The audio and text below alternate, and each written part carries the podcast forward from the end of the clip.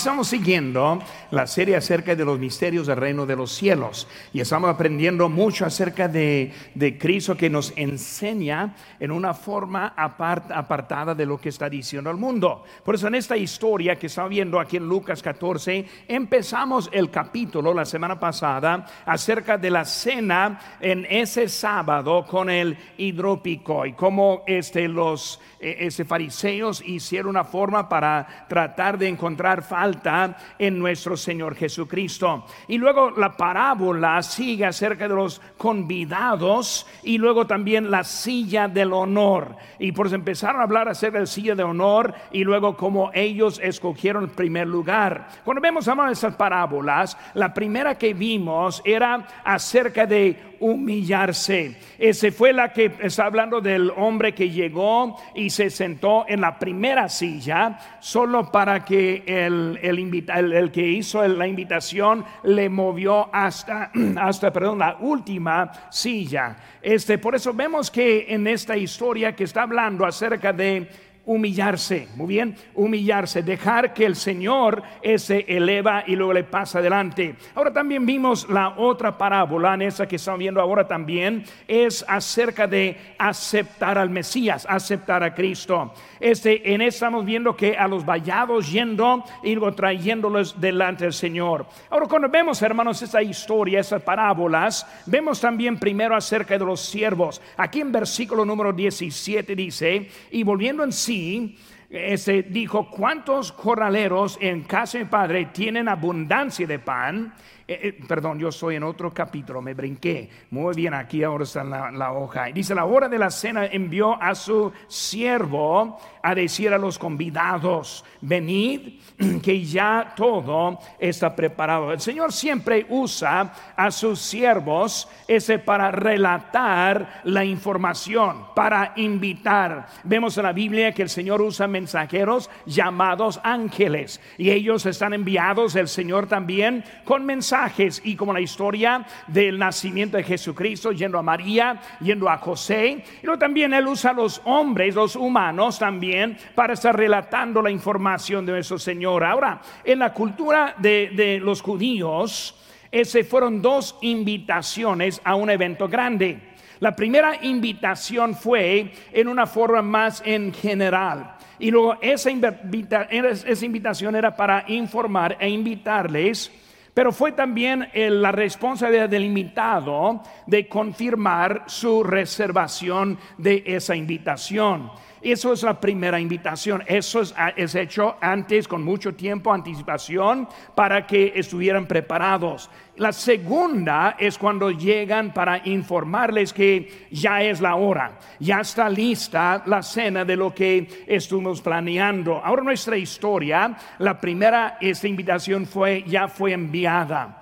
Los que llegaron ahí fueron los, convidados, los que fueron ya aceptaron esa invitación y simplemente estuvieron avisando a ellos. Vemos que está hablando a los convidados. Y por eso cuando pensamos en eso, no es que ellos simplemente no fueron, sino que ellos aceptaron la invitación y después no fueron. Pues fue mucho más difícil la cosa cuando estamos viendo en eso. Hermanos, para recibir al Señor Jesucristo como nuestro Salvador, debemos reconocerle como Dios. Y hermanos, es un compromiso.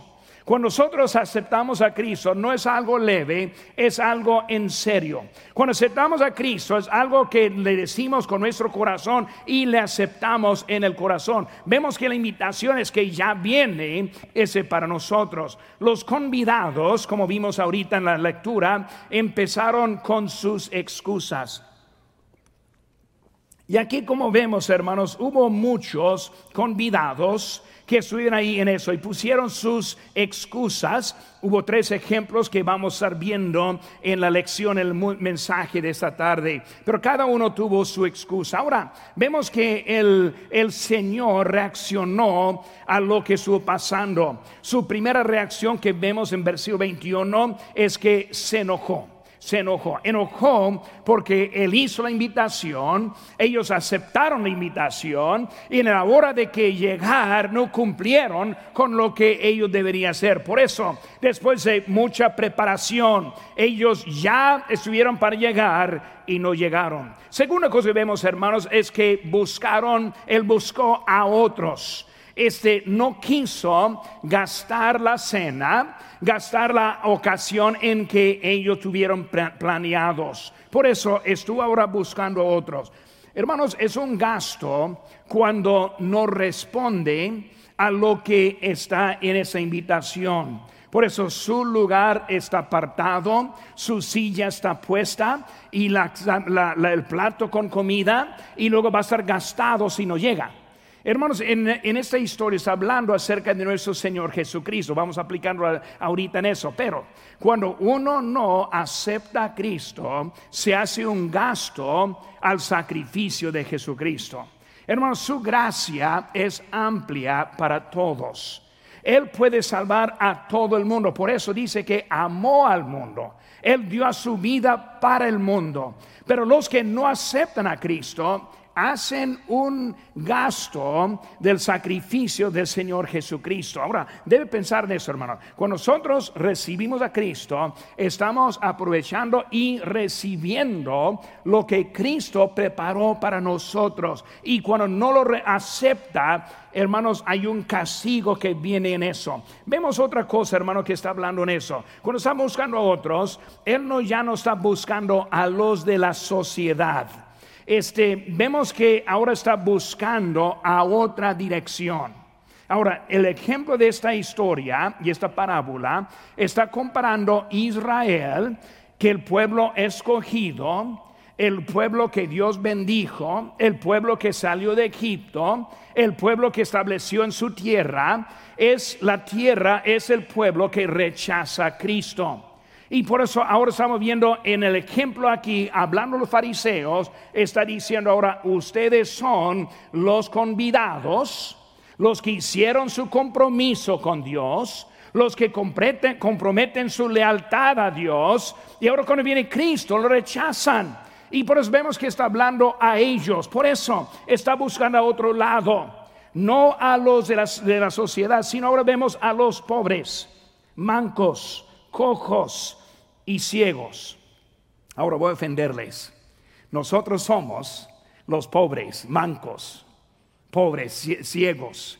Nosotros es eso, los gentiles. Ahora, los judíos miraban a los gentiles así como si fueran perros.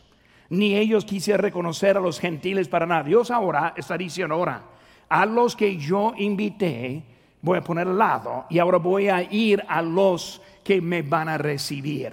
Pues entramos en la época conocida como la época de, la gracia, en cuanto ahora el Evangelio pasó de los judíos hasta los gentiles. Hermanos, nosotros no merecemos el amor y la misericordia de Dios. Es por su gracia, como vimos esta mañana. No es algo que voy a decir que qué bueno que soy yo. No, Dios nos hizo lo que somos. Y por eso es eso. Por eso fueron a buscar a los que aceptarían la invitación gente que reconoce que necesita a Dios y también quiere esa invitación. regresan los siervos y luego ellos hicieron como ya fue mandado y luego todavía hubo lugar. Por es primera vez fueron enviados a las plazas y calles.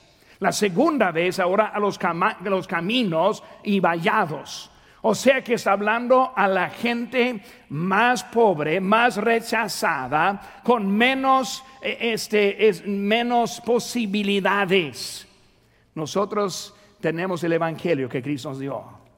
Y nosotros vamos a los vallados, vamos a los caminos, enviamos a los misioneros a lugares con mucha necesidad y el, plan es evangelizar, extender la invitación. ¿Para qué? Para que la casa de Dios esté llena. Porque vemos, hermanos, que estamos ahí viendo en eso. Por eso, hermanos, este, los, los que fueron invitados, fue un poco más que invitado. Dice, fuérzalos, fuérzalos. ¿Qué está diciendo eso? Convencer, ganar almas Un día como este, dile amigo, ¿para qué? Para invitar y traer otros que tal vez no vendrían otro tiempo. La conferencia misionera que viene ya en poco es una manera que estamos ahora buscando a los de más afuera para forzarlos y traerlos a la casa de Dios. Hermanos, la conferencia de liderazgo que tenemos ya en, en 15 días más en inglés, si puede hablar inglés, yo le recomiendo que aparte de esos tres días, lunes, martes, miércoles, día este que 2, 3 y 4, 5 y 6, lo que iba a decir, ¿verdad? 4, 5 y 6 de octubre. Si, si, si puede hablar inglés, yo le recomiendo que aparte tiempo estar ahí con ellos. Yo voy a estar ahí también. Pero hermanos, una manera, ¿para qué? Para forzarles, convencer, motivar, provocar, animarles fuertemente acerca de su necesidad de conocer a Cristo. Y ahora vemos también el último mandato. El, mundo, el último mandato es hacia los convidados que nunca van a ir. Hermanos, rechazar tiene su consecuencia. Hay que recordar, Cristo vino a lo suyo y lo suyo no le recibió. lo suyo le rechazó. En el año 70 después de Cristo, Jerusalén fue quemado. Y luego Israel jamás fue una nación hasta en el año 1948. Por eso, hermanos, por casi dos mil años, Israel no existía. Rechazó al Mesías y el castigo de Dios fue sobre ellos. Hermanos, hay castigo en rechazar la voz de Cristo. Cuando estaba aquí esta mañana escuchando el Evangelio, debemos recibir a Cristo. Ahora en este momento debemos estar bien con Dios, debemos estar atentos a su palabra porque sí tiene sus consecuencias. Por eso, hermanos, esta parábola se trata de aceptar la invitación de Jesucristo para la salvación. Por eso en esta tarde, hermanos, quiero traer un mensaje, puede abrir sus notas allí y vamos a estar viendo el enfoque, cuál es las excusas por rechazar la invitación. hermano, cuando yo veo la vida hoy en día, estas tres excusas que vemos son muy aplicables a la vida nuestra hoy en día. Porque siempre tenemos razones, razones por lo cual que no lo aceptamos a Cristo, razones por lo cual que no le sirvamos, razones por lo cual que no asistimos, razones por lo cual que no estamos diezmando y somos obedientes a nuestro Señor. Siempre hay excusas en nuestra vida. Pero vamos a, ver un poco en eso. A lo mejor de, de acá ya va a haber una pedrada, pero puede y vamos a aprender un poco acerca de eso. Número uno, hermanos, vemos, rechazó la invitación debido a sus riquezas a sus riquezas. Vemos en versículo 18 que nos dice, hermanos, aquí en la paz, y todos aún comenzaron a excusarse. El primer dijo, he comprado una hacienda y necesito ir a verla, te ruego que me excuses. Por eso vemos, hermanos, que el primero, su, excusa está basada en sus riquezas. Yo compré una hacienda. Por eso vemos, hermanos, inciso a su plan. El plan de él vemos que era una hacienda. En realidad no hay mucha prisa con una hacienda. No hay mucha prisa con una propiedad. Esa propiedad está aquí ahora estará mañana, no va a cambiar mucho si va o no va. Pero vemos que en esta historia simplemente es un, es un pretexto. Yo no voy a ir a cena porque voy a ir a ver la hacienda que compré. Bueno, que la veas mañana o pasado mañana. No hay, no hay prisa porque es algo que no va a cambiar de un día al otro. Por eso, hermanos, este eh, eh, es algo de prisa solo como una excusa para ir y no ir a la cena. Hermano, cuando estoy viendo en eso, hay muchos que ponen excusas por lo que están haciendo. Tuve un hermano en nuestra iglesia en un tiempo. Ese hermano, él fue casado en la iglesia, conoció a Cristo en la iglesia y luego ahí anduvo su vida. Y él hace, después de unos años, ese su hija mayor, estuvo llegando ya a su último año en la, en la high school. Y por eso él dijo, pues ese pastor, en ese año vamos a dejar asistir para que mi hija pueda cumplir en todo lo que ella quiere en ese año, su último año de la high school. Ahora, estoy hablando de un hermano quien servía en la iglesia, quien era muy activo en muchas cosas. Y luego yo hablé con él y aconsejando obviamente que hiciera hacer cosas que no eran permitidos y en que iba a sentirse mal, por eso mejor vamos a apartarnos de ese tiempo. Por eso de ese día él salió y dijo, no, pero para el mayo de este año próximo, para el mes de mayo, sí vamos a volver a la iglesia. Ahora, eso hace como seis años desde que pasó eh, eso con ese hermano y jamás ha venido. Ahora en ese tiempo, ¿qué pasó? Pues en primer lugar en ese año perdió su trabajo. Y cuando perdió su trabajo, los vicios estuvieron involucrados, en lo cual él lo perdió. También su hija se juntó con un joven, un joven a vivir fuera del matrimonio. También después empezó con problemas con su esposa y se separó de su esposa. Y luego ahora está divorciado y la familia totalmente quebrada. Y hermanos, jamás, platicó ese hombre, ese hermano, conmigo. Muy bien, Pablo. Buena decisión. Hiciste bien en dejar ese año pensando que todo iba a salir bien. Hermanos, en el plan muchas veces tenemos planes que muchas veces no vienen. Gálatas 6, 7 dice, no os engañéis. Dios no puede ser burlado pues todo lo que el hombre sembrare, eso también segará. Por eso, hermanos, pensando en la vida, Él está hablando a unos convidados. Ahora, ustedes no quieren venir, entonces jamás van a venir. Si no quieren venir por esa cena, no vas a venir después de esa cena tampoco. Por él está explicando la importancia de esa decisión. Hermanos, riquezas, las riquezas pueden ser un estorbo. Cuando hablamos de riqueza en la vida, muchas veces la vida más sencilla y más simple es más gozosa. El más que tenemos muchas veces empieza a complicar la vida que nosotros tenemos. En Marcos 4:19 dice, pero los afanes de este siglo y el engaño de las riquezas y las codicias de otras cosas entran y ahogan la palabra y se hace infructuosa. Cristo está enseñando y dice la palabra engaño de las riquezas, codicias de otras cosas. Y lo entra y ahoga la palabra. Por eso vemos, hermanos, que esa riqueza, si no tenemos cuidado, puede entrar y empezar a tomar control de la vida.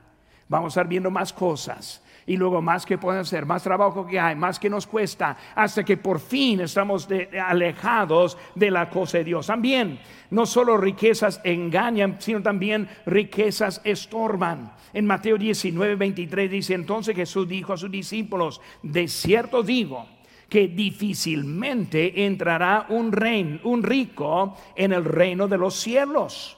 Otra vez digo que es más fácil pasar un camello por un ojo de una, aguja que entrar un rico en el reino de Dios. Pero dice que todo posible es con Dios. Por eso entendemos que es difícil, pero no es imposible. Pero vemos que el primer ejemplo que tenemos en este momento, al quien rechazó la invitación, a quien que fue últimamente rechazado, fue rechazado, rechazó por sus riquezas. Hermanos, lo que pasó es que se pasó de ser ídolo en la vida. Por eso cualquier cosa que está delante de Dios se convierte en un ídolo.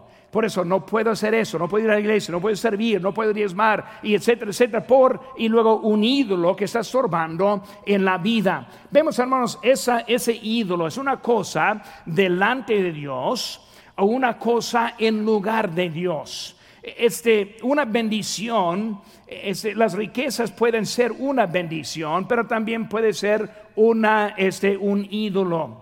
Puede ser una bendición, riquezas a la iglesia en sus diezmos y ofrendas. Puede ser una bendición a los que están en necesidad y ayudar a otros. Puede ser una bendición a su propia familia, pero también puede ser un ídolo en la vida. Por eso es necesario cuidar nuestra relación con Dios. Por eso Él primero y que le acomoda lo que hay enseguida. Debemos, hermanos, aprender a estar contento con lo que Dios nos da en la vida. Dice en Proverbios 38, vanidad y palabra mentirosa aparta de mí.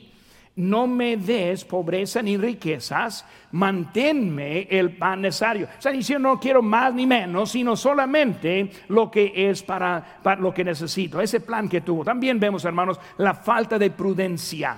La falta de prudencia en el inciso B. La cena preparada, la invitación ya aceptada y ahora el siervo presente y no se siente obligado de responder. Por eso, si puede imaginarse, si voy y ya le dije que voy, viene alguien a, recordarme y luego yo le digo que yo no voy a ir. Por eso vemos, hermano, la falta de prudencia.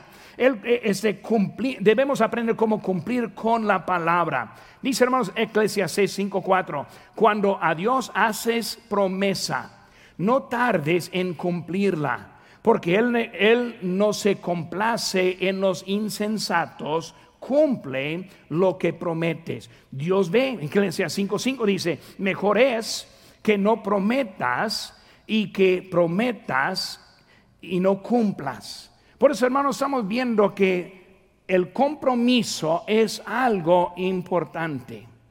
Ahora, muchas veces hablo con alguien acerca de comprometerse y me dice, pastor, no quiero comprometerme porque no soy seguro que se lo puedo cumplir o no.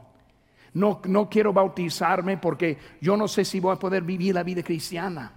Yo no puedo, eh, no voy a comprometerme en la ofrenda misionera porque no soy seguro si lo puedo cumplir. Y como dice la Biblia, mejor no comprometerme que comprometerme y no cumple. Ahora, eh, este suena muy bonito, pero en realidad es algo que no cuenta en nuestra vida. Cuando pensamos, hermanos, este hombre, él fue no fue prudente, él fue prudente, pero con sus palabras este no tuvo la actitud correcta en eso. Por eso, el plan, hermano, la falta de prudencia, vamos ahora a la prioridad, inciso C.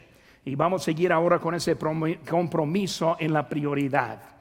Cuando hablamos, hermanos, de prioridad y el compromiso es cuando entran juntos. Hermanos, la prioridad que fue su hacienda, prioridad que fue su tiempo, prioridad que fue su vida. Y la, cena ni entró en su preocupación y lo que él, vio que era necesario. Por eso tuvo problemas también con su, este, su eh, este, prioridad en la vida. Hermanos, este, ¿cómo caen las cosas de Dios en su vida? Ahora vamos a volver a comprometernos. Mejor no hacer promesa y no cumplirla. Vamos a ver si eso cuenta o checa en su vida también. Voy a hablar a los hermanos que ya son casados y recordando unos años atrás cuando su noviazgo con su esposa. Y luego me imagino cuando estuvieron hablando y se hizo un tipo de compromiso.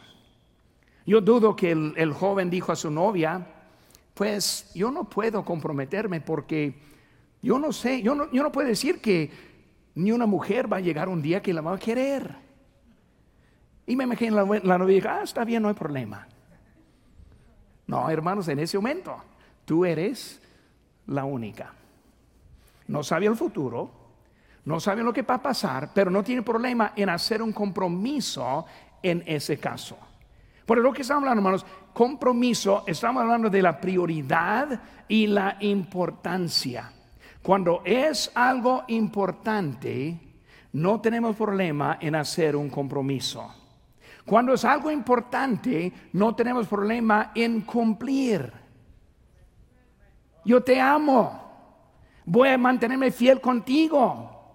Es un compromiso directa, completa, ¿Por cuántos años? Uh, 40, 50, 60, 80, quién sabe. Pero hasta la vida yo me comprometo contigo. Y hermano, no tengo problemas en eso de hacerse. ¿Por qué? Porque ella es importante a su vida. Bueno, es importante, no hay problema. Cuando compra una, una casa o cuando renta una casa, firma un contrato. Me imagino que está entrando y dudo que está entrando diciendo, ah, ese está diciendo que voy a pagar tanto cada mes. Pues yo no sé si puedo pagar eso cada mes. Porque yo no puedo firmar eso. Así es como compra casa. Así es como compra un carro. Llega y dice, no, no, no sé seguro, pues tengo trabajo hoy, pero yo no sé, mañana tal vez no lo voy a tener. Y tal vez no, no le voy a poder pagar y por eso yo no puedo firmar en eso. pues aún estaría en bicicleta, me imagino, viviendo en una carpa en una parte. Por eso, no tenemos problemas en comprometernos cuando es algo importante. No solo eso, hermanos, no tenemos problemas en cumplir cuando es algo importante.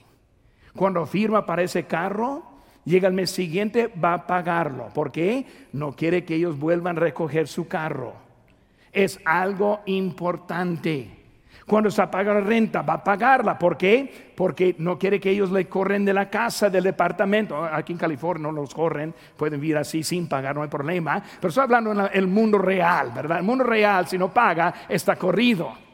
Pero hermanos, ese no tenemos, no tenemos problemas en pagar en cumplir ni en pagar cuando es algo importante.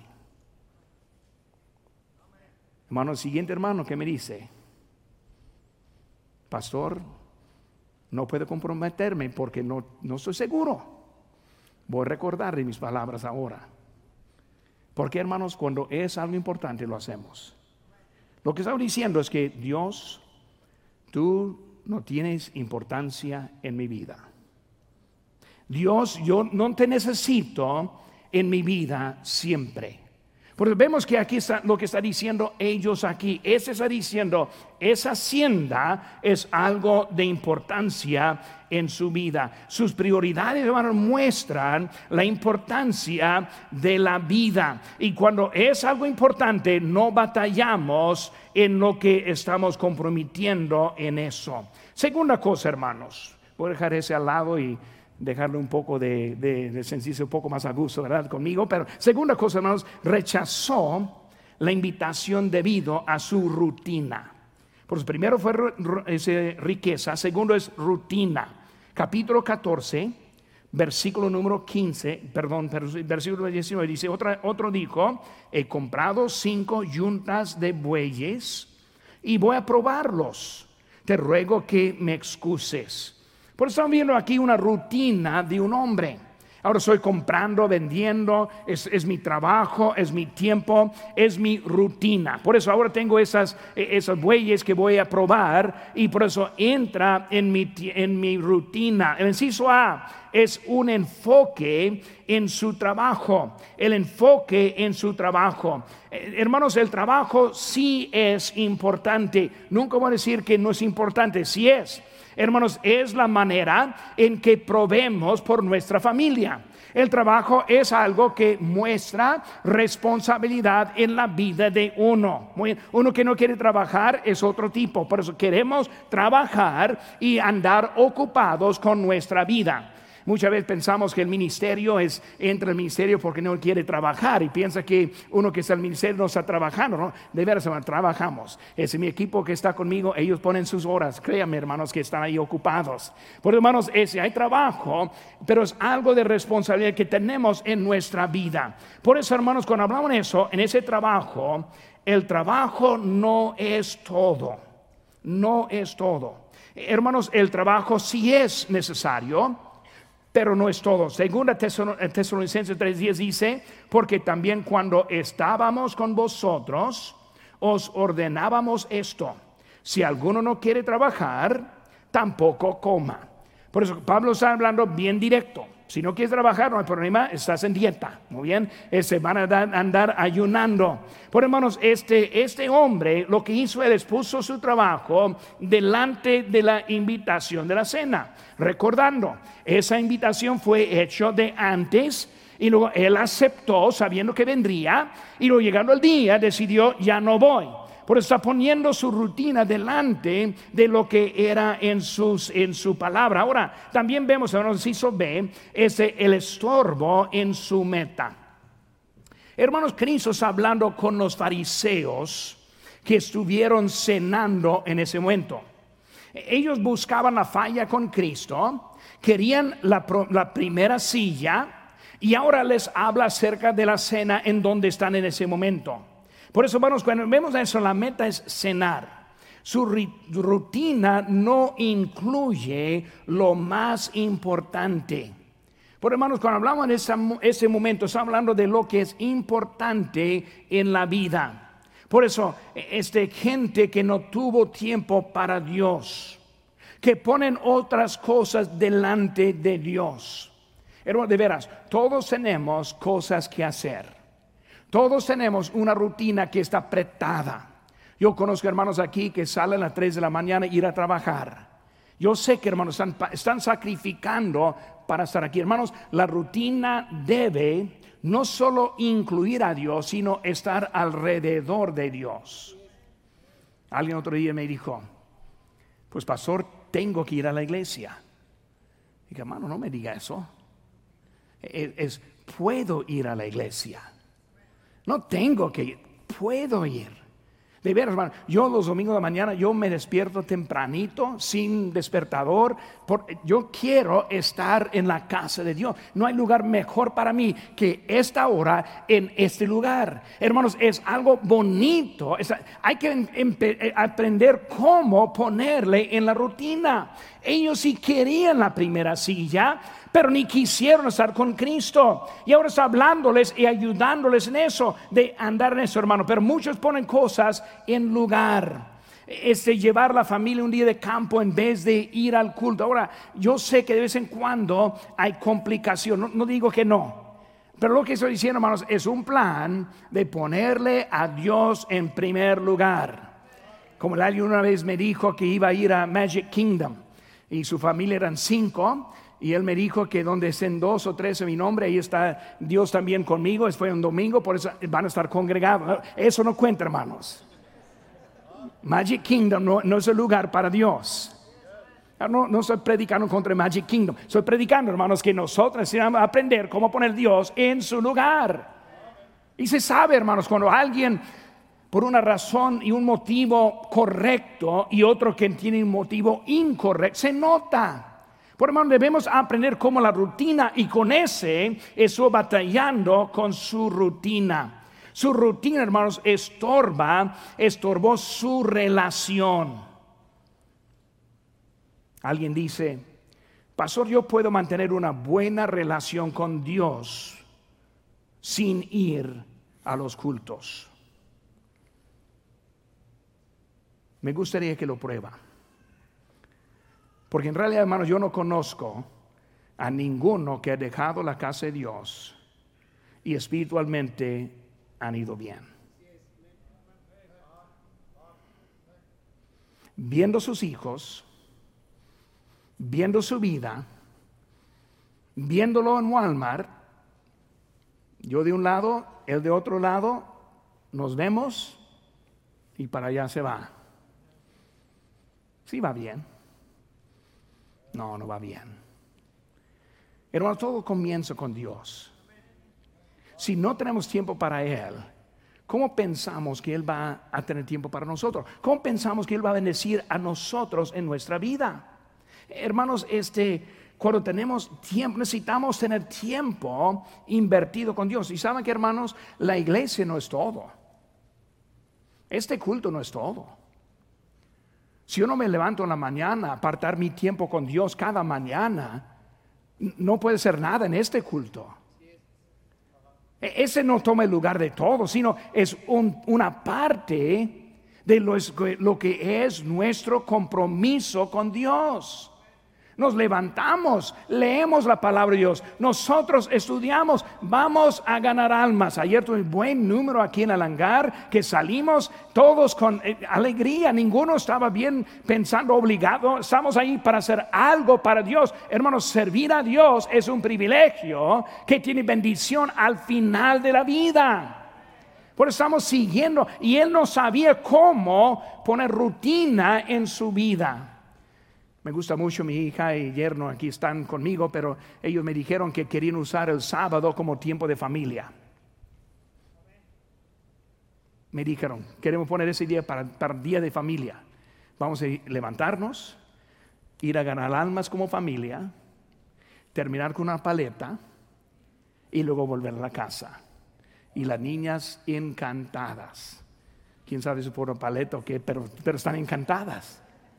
Hermanos, hay maneras para hacer tiempo con su familia y servir a Dios a la misma vez.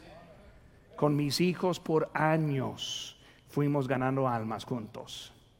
Tengo fotos de mis hijos conmigo.